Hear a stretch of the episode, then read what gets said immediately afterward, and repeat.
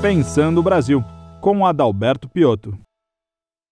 Olá, eu sou Adalberto Piotto e seja bem-vindo ao Pensando Brasil, aqui pela TV CIE. Meu convidado hoje a discutir o país é José Augusto Minarelli, que acabou de assumir a condição de presidente do Conselho de Administração do Centro de Integração Empresa e Escola ele que também é diretor-presidente da Lens e Minarelli de aconselhamento de carreira, de outplacement e aconselhamento de carreira. Minarelli, seja bem-vindo. Obrigado, Piotr. É um prazer estar aqui para conversar com você. Minarelli, vou começar com uma definição sua e você conversamos um pouco antes. Você se diz um professor na essência, um educador na essência além, obviamente, de tudo que você desenvolveu na carreira como conselheiro profissional de executivos, especialista em aconselhamento de carreira para executivos. Num país que tem tantos solavancos econômicos, e isso, lamentavelmente, é a nossa história recente, isso faz com que as pessoas mudem de carreira obrigatoriamente ou que sejam demitidas, mesmo pessoas extremamente preparadas em cargos de comando de grandes empresas.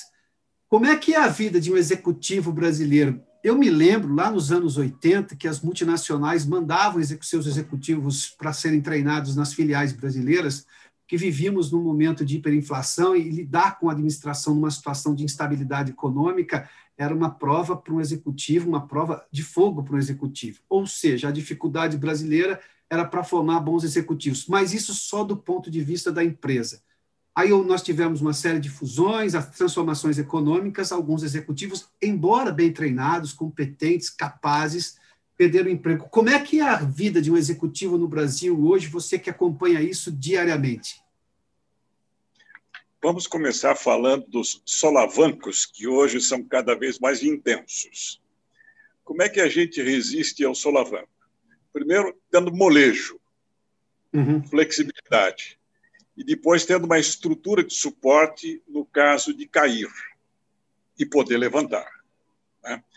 A vida dos executivos tem sido bastante difícil, bastante difícil pelas demandas novas que aparecem e pelos fenômenos que levaram as organizações a mexer na sua estrutura e, consequentemente, mexer no seu quadro de pessoal.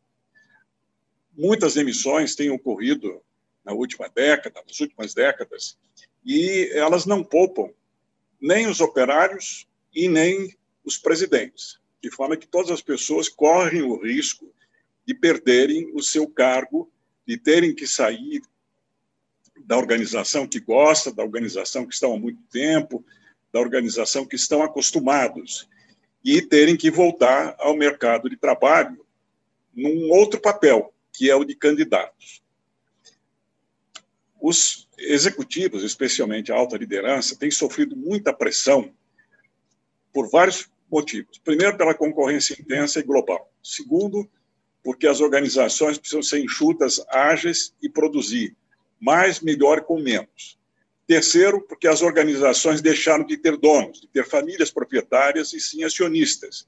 E quando uma empresa de capital aberto tem acionista, os acionistas põem dinheiro e querem mais dinheiro como resultado da organização na qual eles investiram.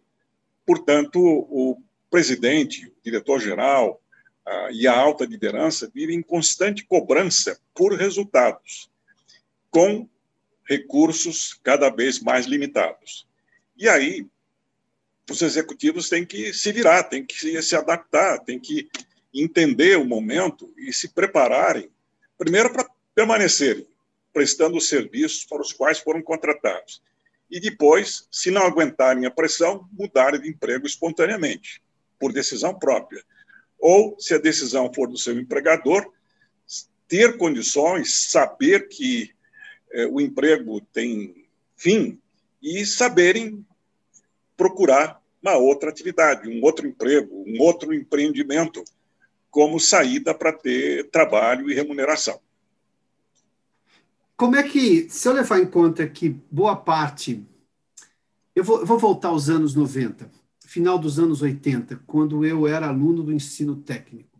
Eu me lembro muito bem, eu tinha, do ponto de vista de formação técnica, eu não tenho nada a reclamar, muito pelo contrário, tenho que elogiar a escola. Mas quando eu comparo a escola técnica de hoje com a escola técnica de lá, por exemplo, eu não tinha empreendedorismo, isso não era uma disciplina para formar um profissional técnico. Aliás, não se ouvia falar em empreendedorismo nem na universidade, na faculdade de administração. Hoje, esse assunto, eu sei porque meu filho fez um técnico recentemente, acabou de sair, faz muito pouco tempo que saiu do ensino técnico, e ele tinha disciplina empreendedorismo, que me chamou muito a atenção. Óbvio que eu sei que esse é um assunto hoje recorrente, mas a lógica de empreender e não se imaginar apenas funcionário de, de uma grande empresa, independentemente do porte, mas ser funcionário de uma empresa, isso tem que estar permeando a cabeça desse novo profissional. Esses executivos todos hoje, com seus 40 anos, 50 anos, são ainda de uma outra época, onde isso talvez não fosse tão forte.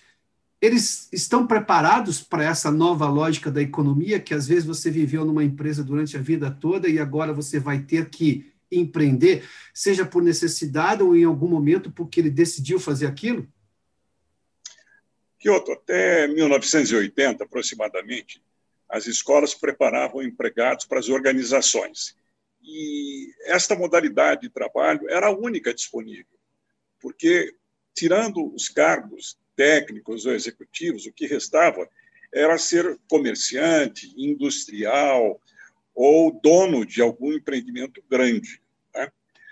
À medida que o mundo foi caminhando, as economias, o mercado se abriu, as economias se bonificando, a, a racionalização, o movimento de, de racionalização que permeou a, a gestão das empresas para reduzir, revisar processos, reduzir mão de obra, acabou diminuindo a quantidade de empregos para quem já estava e também para quem deseja ingressar no mercado de trabalho mas a demanda por serviços não diminuiu. E a demanda por serviço requer um outro tipo de trabalhador, o trabalhador autopropelido, automotivado, que se estabelece para prestar serviço. E aí ele precisa ter um outro software mental, um outro jeito de pensar. E, a partir desse momento, começou a tomar corpo os processos de formação de empreendedores, o estímulo ao empreendedorismo, surgiu o SEBRAE, algumas escolas passaram a ter aulas sobre isso, porque é uma forma de exercer a profissão, é uma forma de ter trabalho, é uma forma de ter dinheiro num mundo que caminha para ter menos emprego. Há uma corrente de economistas, principalmente, que fala sobre o fim dos empregos. Essa é uma corrente alarmista que não é de todo verdade, mas também não é mentira, os empregos tendem a diminuir de volume e hoje já percebemos, com o momento de crise que vivemos, que não há emprego para todo mundo, nem para os maduros que já estão e nem para os jovens que vão entrar no mercado de trabalho agora no seu primeiro emprego. Mas o que nos conforta e nos deixa mais otimistas em relação ao futuro, se a gente olhar que enquanto existiam pessoas, indivíduos ou organizações existirão problemas, que os problemas precisam ser resolvidos por profissionais. E os profissionais que montarem a sua banca para prestar serviço, forem conhecidos, criarem a sua reputação, entenderem que os clientes precisam e providenciar na medida a oferta de serviços ou de produtos, eles serão o que todos nós precisamos, que é trabalho e remuneração. Ou seja, é, é, identificar um problema e se preparar para ofertar uma solução. É isso que vai garantir a sua empregabilidade, seja ela em que formato for, é isso? Exatamente. Qualquer que seja o formato, o profissional é um prestador de serviço para os outros. E o serviço que ele oferece é para resolver o problema dos outros, que cria demanda por serviços. E que, uma vez identificada a fonte de solução, gera desejo, compra e pagamento. É? Então, eu tenho trabalhado muito na difusão do conceito de empregabilidade, que é a condição que todo profissional deve ter para ser atraente para ser contratado e a condição para enfrentar as transições cada vez mais frequentes. Então, empregabilidade é uma condição pessoal que é desenvolvida por quem tem interesse em destacar-se no mercado e, metaforicamente, eu comparo empregabilidade num livro que eu escrevi, já atingiu 30 edições, como uma estrutura de seis pernas que segura uma, uma base, um tampo de uhum. mesa, por exemplo, sobre qual o profissional se assenta, fica de pé, é, dança, se movimenta. E essa estrutura é dele. Né? Se o profissional identifica a sua vocação, se tem as competências múltiplas que precisa, técnico, de relacionamento, de comunicação, de uso de tecnologia, de negociação, se ele é idôneo, se ele tem saúde, se ele tem reserva financeira e se ele tem capital social, ele tem uma condição que chamamos de empregabilidade, que dá a ele condições de entrar, permanecer enquanto for necessário, sair se desejar e, se for saído, encontrar trabalho em outra organização antes que os seus concorrentes que têm um nível baixo de empregabilidade. Então, dentre as competências, eu destaco nas orientações que eu dou aos recolocandos, aos profissionais em transição de carreira, que eles precisam ter competências mercadológicas, porque todos nós estamos numa relação de troca com as outras pessoas. Toda profissão é para os outros, e os outros são bem necessário e para que haja troca entre o que nós oferecemos e o que o outro precisa, é preciso uma comunicação intencional, de cunho negocial, é preciso cultivar a sua marca, ser conhecido e lembrado, é, saber vender, saber precificar, não ter vergonha de vender. E esse é um dos itens que eu noto nos executivos, nos profissionais em geral, que é um elemento, de certa maneira, adestrador. Uhum porque quem sabe vender adquire autonomia, porque ele tem a capacidade de descobrir oportunidades, negociar em causa própria e ter o que precisa, que é trabalho e remuneração, quer seja sob a forma de emprego tradicional ou nas várias modalidades que o trabalho assume hoje em dia. É, saber vender, acho que é a primeira coisa que as pessoas negam saber fazer. É impressionante como se ouve essa frase com recorrência, né? Não, eu não sei vender, eu não sou de vendas. Mas você, em algum momento, está vendendo. Lá atrás, quando você foi contratado para a empresa, você conseguiu vender a sua competência para o RH que te contratou. Tudo bem, não é uma venda de produto diferente do que você vai ter que fazer se você tiver que montar um próprio negócio. Você falou sobre habilidade de comunicação, isso me é muito caro, Minarelli, me permita insistir nesse ponto. O que, que é exatamente essa comunicação para um executivo é, ou para um trabalhador que vai se recolocar ou que ele vai ter que empreender, ele deixou aquela lógica do emprego linear em que tinha alguém para fazer as coisas as quais ele não faz e quando ele passa a ser ele autônomo da carreira dele, ele vai ter que ter todas aquelas habilidades as quais você já mencionou para se recolocar ou para vender o produto do empreendimento dele, seja lá o que for. Mas o que é exatamente essa comunicação? Porque no meio corporativo, normalmente cheio de regras, e ele sabe o que ele pode e o que ele não pode falar. Quando ele vai vender, talvez apertado pelo desespero de dar uma sequência logo na vida, normalmente as pessoas dizem muito sim. Me lembro lá atrás, uma vez eu estava fazendo uma mediação de um debate na Fundação Dom Cabral, isso faz acho que um pouco mais de 10 anos, uma pesquisadora tinha feito lá um trabalho extenso entre executivos do mundo inteiro, e o Brasil era um lugar pesquisado, e ela disse que o executivo brasileiro falava muito sim mesmo quando ele sabia, na condição de subalterno, né? Ah, o gerente dizia sim para o diretor, mesmo sabendo que aquilo era impossível fazer, e deixava o tempo provar que aquilo não, não funcionava.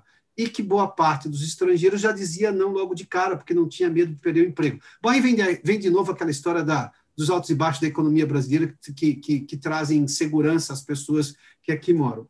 Mas, enfim, qual é essa comunicação que é realmente importante, que é sustentável no longo prazo e que vai criar uma imagem positiva para ele? Se você me permite, eu gostaria de dar um passo atrás para falar Por sobre favor. um tabu, que é vender. As pessoas realmente acham que não sabe vender, tem preconceito em relação a quem sabe vender, é, acham que não se aprende a vender, se nasce sabendo. Eu gostaria de compartilhar com você, e por isso cometi essa indelicadeza de interromper aí a sua Imagina. pergunta, para dizer às pessoas que nos vêm agora que eh, se a gente mudar o pensamento a respeito de venda, fica mais fácil aprender, adquirir a habilidade de vender. Eu afirmo, com conhecimento de causa, que vender é um ato nobre que todo profissional pode aprender desde que tenha pelo menos dois ou três elementos. Primeiro, seja um bom profissional, isto é, um bom provedor de alguma solução. que faça o que alguém precisa. Esse é o ponto fundamental. Tem o que entregar, o produto que entregar, seja o serviço ou produto, mas o que entregar. O produto que alguém precisa. Né? Esse é fundamental. Segundo, saber falar. Porque vender é comunicar-se com uma pessoa a respeito de procura e oferta. Terceiro, gostar de ajudar o próximo. Então, eu trato o ato de venda como um ato nobre, porque é oferecer ajuda para o outro, mostrando o valor, o benefício do que você faz para que o outro resolva o problema dele, realize o sonho dele. E, portanto, quando você consegue falar, comunicar-se, explicitando o valor para o outro, você gera interesse, desejo, pedido de compra, decisão e provavelmente contratação e o respectivo trabalho e pagamento.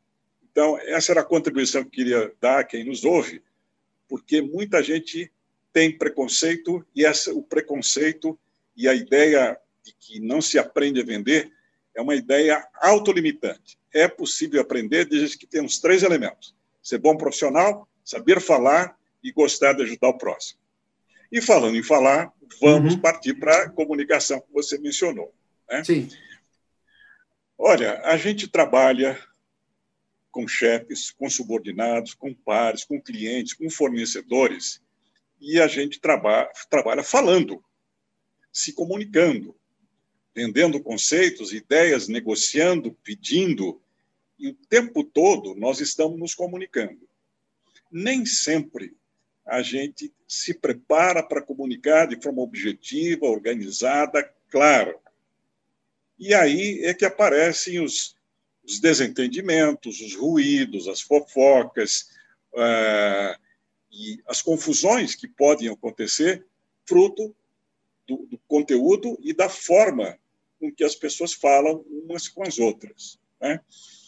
Vender uma ideia requer preparo, requer objetividade, requer conhecer como é que as pessoas recebem, como é que as pessoas percebem. A percepção humana é seletiva e a gente presta atenção e, deseja alguma coisa quando a gente é convencido por uma boa argumentação do benefício para a gente. As pessoas lideram dando exemplos e falando. Portanto, os líderes sabem se comunicar, têm melhor resultado no seu trabalho de liderança, porque liderar implica em comunicar objetivo, as, tarefas, as expectativas, em dizer o caminho, em reforçar. É, comunicar também implica em saber perguntar e ouvir. Esse é um item que eu tenho trabalhado muito com os executivos, que foram treinados quase sempre para falar e pelejar nas suas é, ações de trabalho. É? Eu acho que as pessoas que se comunicam bem sabem identificar bem o que o outro precisa, deseja, como o outro é, e para isso, não só observação, mas as perguntas ajudam você a pegar do seu estoque de argumentos, de informações, o que interessa falar naquele momento. E ser claro, objetivo, explícito, organizado, para produzir o um entendimento comum. Porque todos, sabe, todos sabemos que comunicação é o ato de tornar comum algo que eu tenho com você que não tem, ou vice-versa. Né? Então, esse é um ponto que está no item de empregabilidade. A competência, a habilidade de comunicar-se com as pessoas, com os mais diversos tipos de pessoas, do, do, do topo ou da base da pirâmide organizacional ou social que você fez menção há pouco, inclusive, dessas habilidades, daquelas, daqueles seis pontos que sustentam essa plataforma em que o executivo vai, digamos, alçar o dele ali, seja dentro de uma empresa ou como empreendedor. Eu, eu só queria voltar à, à, questão do outplacement, que é um, um dos serviços que você presta e que você tem usado. O que, que é exatamente essa saída do, do, do executivo? Uma empresa demite esse executivo porque a gente está discutindo hoje, no mundo todo, e eu considero isso algo muito complexo, mas um avanço gigantesco, em que a gente não pode perder a sensibilidade da humanidade, que é exatamente, talvez, além do livre-arbítrio, que também compõe isso tudo, o que nos distingue de qualquer outra espécie no planeta. a gente consegue fazer conta sobre o que pode acontecer, interpretar condições e por aí vai. Uma empresa antes demitia seus funcionários, bom, demitiu, demitiu, não tenho mais nada, paga os direitos, o que está previsto no contrato ou na lei trabalhista, enfim, resolve seus problemas. Mas esses executivos são mão de obra ou gerentes, enfim, seja lá o que for, são profissionais extremamente treinados, aliás, que já deram resultado. Normalmente são, são carreiras de 10, 15, 20 anos, pessoas que passaram anos se dedicando. Por uma nova identidade, uma nova concepção da empresa, aquele cargo foi extinto, bom, a demissão acontece. Onde é que entra o outplacement nesse processo? Porque isso é uma coisa que acontece com frequência, tem acontecido, vai acontecer mais de, novamente. Então, onde é que entra o outplacement nessa, nesse, nessa, nessa lógica toda? O outplacement é uma atividade recente, é, uma atividade relativamente nova na gestão de pessoas e recomenda que as demissões sejam feitas com cuidado, de forma humanizada, uhum. porque demitir é muito mais do que encerrar um contrato formal de trabalho. É romper vínculos, é retirar o papel principal que os profissionais têm no seu dia a dia e é colocar a pessoa para fora do ambiente que ela está acostumada, onde ela trabalha e ganha. Muitas empresas precisam demitir e o outplace me ensina que, quando houver necessidade de demissão, ela pode e deve ser bem feita. Então, uma atividade pouco conhecida da atividade de outplacement ocorre confidencialmente nos bastidores, assessorando o gestor e o profissional de recursos humanos para planejar, organizar e comunicar com todo cuidado o encerramento da relação do trabalho, explicar o motivo e oferecer apoio, ajuda profissional eh, de empresas especializadas como a nossa, para que a pessoa encontre trabalho em outro lugar. É, muitas vezes nós treinamos, orientamos, simulamos uma entrevista de desligamento, porque o chefe quase sempre não aprendeu na escola como se faz isso. E quando a gente tem que fazer um trabalho desagradável, quase sempre a gente faz de maneira apressada, tende a empurrar para outras pessoas a fazerem, tenta se livrar daquela situação tensa, que muitas vezes não foi precedida de avaliações, de sinais, de oportunidades da pessoa se identificar problemas, aprender, mudar atitude, e aí a demissão é uma surpresa. A demissão não deve ser surpresa. Então, quando há esses, essas preliminares, o profissional fica com mais tranquilidade de dispensar, porque ele deu chance, ou então porque tem um motivo imperioso que leva à demissão. Uma empresa vai fechar. Esse é um motivo imperioso. Uma pessoa tem problema de atitude. Isso dá para trabalhar por algum tempo. Mas, se tiver que ser feito, se não houver tempo, precisa e deve ser feita com cuidado. E a comunicação de uma dispensa ela é um ato formal de comunicação do encerramento do contrato. E, portanto, não adianta ficar enrolando, dando muitas voltas, precisa chegar e dizer: estamos conversando com você para comunicar o encerramento da relação de trabalho, o motivo é esse, nós vamos te ajudar, estendendo seguro-saúde, dando alguma compensação financeira e colocando à disposição uma empresa de outplacement que vai ajudar a pessoa a fazer uma parada técnica, a tomar, a se recompor do impacto, se houver, a identificar o que deseja e pode fazer, a ter noção do valor da sua bagagem profissional e, principalmente, a aprender a utilizar marketing em benefício próprio. E aí está um paradoxo. Quem é empregado, até trabalhando em marketing, comunicação, jornalismo, recursos humanos, tem muita dificuldade de usar os procedimentos de marketing em benefício próprio. Seguramente. E nós mostramos como é que se faz. Porque não é suficiente, por exemplo, ser um ótimo profissional, ser um ilustre profissional desconhecido. De nada adianta ser um ilustre desconhecido. E para nos conhecermos, a gente precisa fazer marketing pessoal. Para a gente descobrir oportunidades que circulam de boca em boca, a gente precisa fazer networking. Para fazer networking, a gente precisa cultivar relacionamentos quando não precisa, para fazê-lo quando precisa a gente precisa sair e explicitar, a gente precisa aprender a responder as três perguntas convencionais que se faz, que todos nós fazemos para os demitidos que encontramos, que é como é que você vai, o que aconteceu e agora?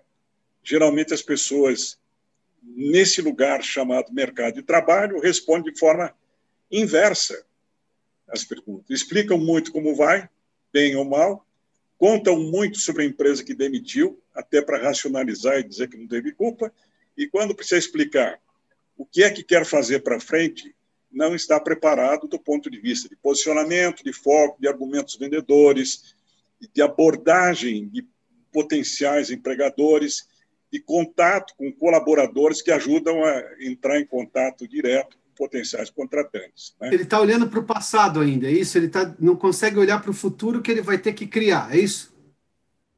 Muitas pessoas precisam criar o seu futuro e outras precisam caminhar em direção ao futuro. Algumas pessoas demitem, aliás, a maior parte das pessoas que são, a maior parte que é demitida, ela pensa continuar a carreira linear, ou seja, encontrar um novo emprego, se possível parecido com o que tinha. Isso é mais confortável. Outras pessoas preferem já fazer, tomar decisões, fazer um caminho diferente. E aí precisam fazer um esforço de posicionar-se, fazer as pessoas que o conhecem vê-lo de uma outra maneira.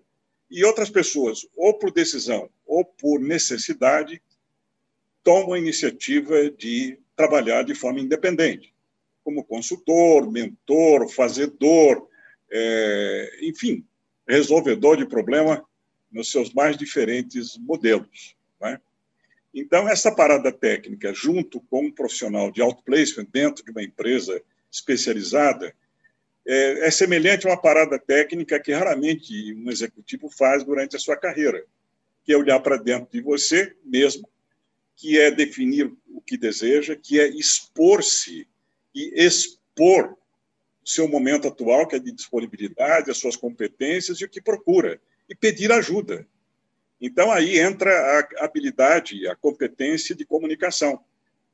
Porque a síntese de todas as técnicas está expor-se e expor no mercado de trabalho o seu momento de disponibilidade, a sua competência, a sua utilidade uhum. e, no caso das pessoas meio, o que é que a pessoa necessita para chegar num potencial contratante.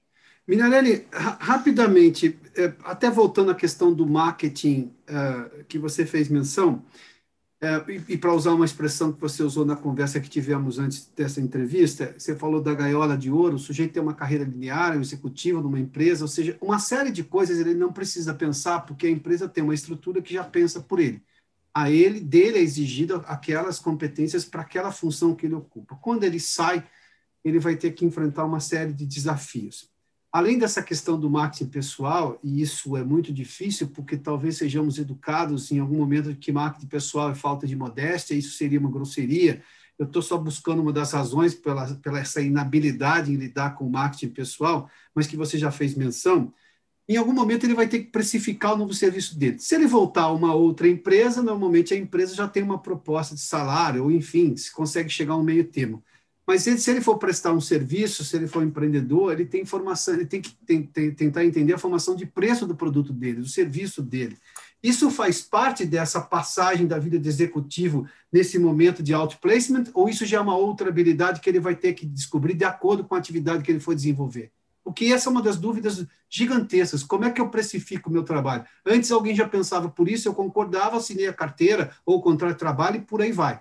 Como é que se faz essa como é que se lida com essa questão que é vital para o negócio ser lucrativo ou não, sustentável ou não e por aí vai?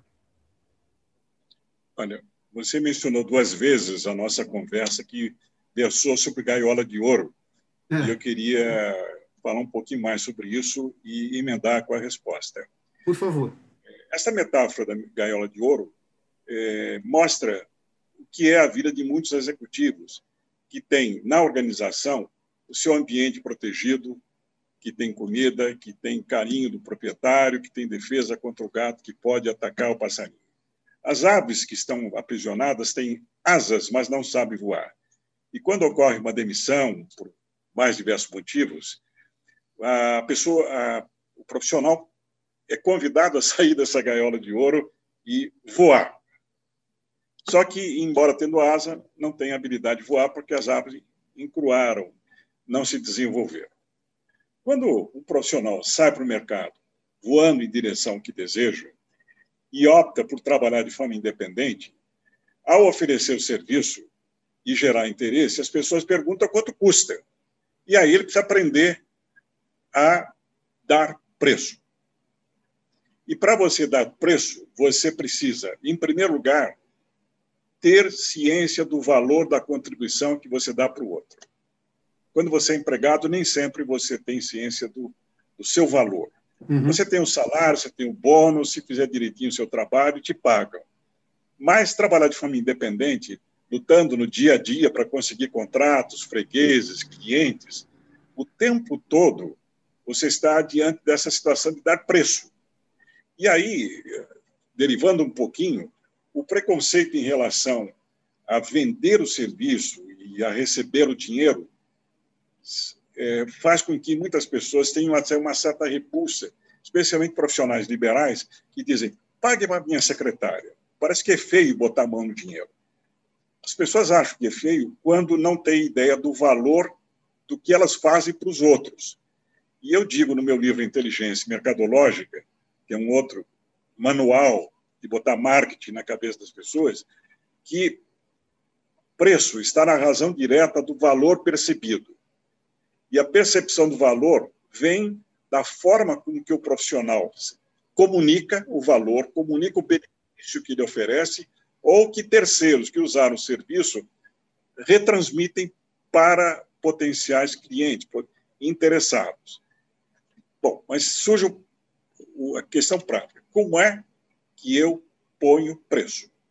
Se você ingressa no mercado, você tem gente que já está há mais tempo na estrada você pede orientação, pede ajuda, observa, submete-se como cliente ao serviço do outro para descobrir quanto que o outro cobra. E você vai notar uma diferença muito grande em função da experiência, da notoriedade, do tempo de mercado, da, da forma com que você, você apresenta o seu produto. E aí o preço pode variar. Uma consulta de aconselhamento pode custar 200 reais ou 2 mil reais. E continua sendo uma consulta. Mas a senioridade do conselheiro, o tempo de estrada, a fama, a marca criada e cultivada por ele, fazem com que o pretendente, o comprador, perceba o valor, perceba que há segurança em comprar o serviço e acaba se dispondo a pagar mais para ter um serviço que vale mais. Então, nem sempre as pessoas sabem valorizar o seu trabalho e muito menos falar porque há uma ideia preconcebida de que aparecer é feio, de que explicitar o valor é autoelogio, não é. É autoelogio quando a pessoa exagera nas qualificações.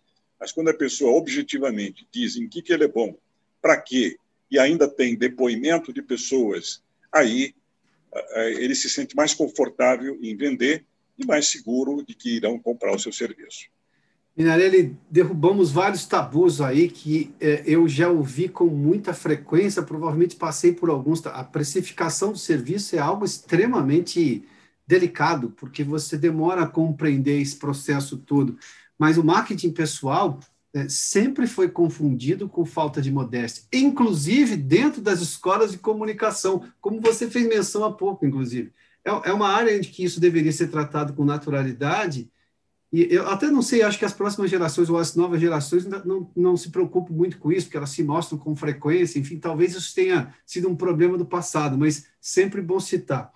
Minarelli, a gente está indo para o final da entrevista, mas eu quero agora ouvir você como presidente do Conselho de Administração do CIE. Você tem uma longa passagem pelo CIE, já trabalhou no CIE lá atrás, ah, já foi conselheiro, agora é presidente do Conselho.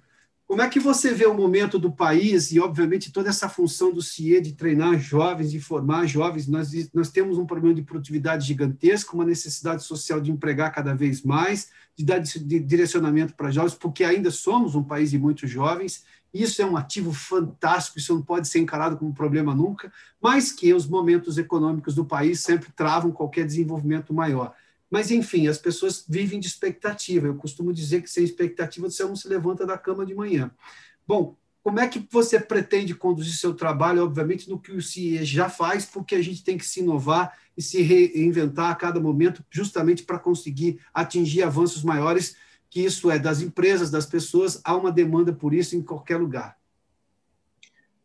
Olha, eu acredito na frase que é preciso ver para crer, ter visão e atitude positiva em relação ao futuro para ir atrás dele e fazer o que é possível fazer. Na gestão que eu estou assumindo agora, a minha atitude é de fazer todo o esforço que tiver ao nosso alcance, humano e tecnológico, para aumentar o número de oportunidades de estágio e de aprendizado. A situação está um pouco complicada, a pandemia afetou todos os nossos negócios, diminuiu as oportunidades dos jovens, mas eu tenho a consciência de que o CIE tem uma responsabilidade social imensa como organização de assistência social os jovens menos favorecidos. E o argumento de vendas que eu tenho agora utilizado é o seguinte: as pessoas que têm necessidades e recebem uma oportunidade, elas dão o sangue para aprender, para aproveitar, porque às vezes é a única chance que tem. Então, do mesmo jeito que com os executivos que eu atendo na consultoria, que eu continuo atendendo, são movimentados, saem do lugar comum, da rotina, da acomodação por uhum. necessidade, os jovens da periferia têm muita necessidade. E quando você dá uma plataforma, eles se lançam de corpo e alma e fazem coisas impossíveis, coisa que os bem-nascidos nem sempre precisam fazer e, portanto, não fazem. Então, é, a minha gestão será caracterizada por um apoio muito grande ao marketing do benefício de ter gente que precisa, está disposta, tem boa vontade e precisa subir. E isto é um mobilizador fantástico. Por outro lado, o CIE tem uma nova configuração. O CIE é um novo CIE. Ele se modernizou do ponto de vista tecnológico, do ponto de serviço, do ponto de vista de concepção de servir ao próximo. Antigamente, por motivos que na época eram válidos, nós investíamos em prédios, salas de aula. Hoje nós investimos e vamos continuar investindo no ambiente virtual, na educação continuada, no mundo digital e nas diversas formas de inclusão. Inclusão social, inclusão uhum. do trabalho, inclusão tecnológica, porque assim nós prestamos melhor serviço aos jovens e os jovens melhor preparados prestam melhores serviços ao Brasil. Minarelli, brigadíssimo pela entrevista. Boa sorte nesse seu triênio à frente do Conselho de Administração do CIE. Obrigado uma vez mais, viu? Até uma próxima vez. Até uma próxima. Foi um prazer conversar com você, Piotr. Este programa tem um apoio institucional do CIE.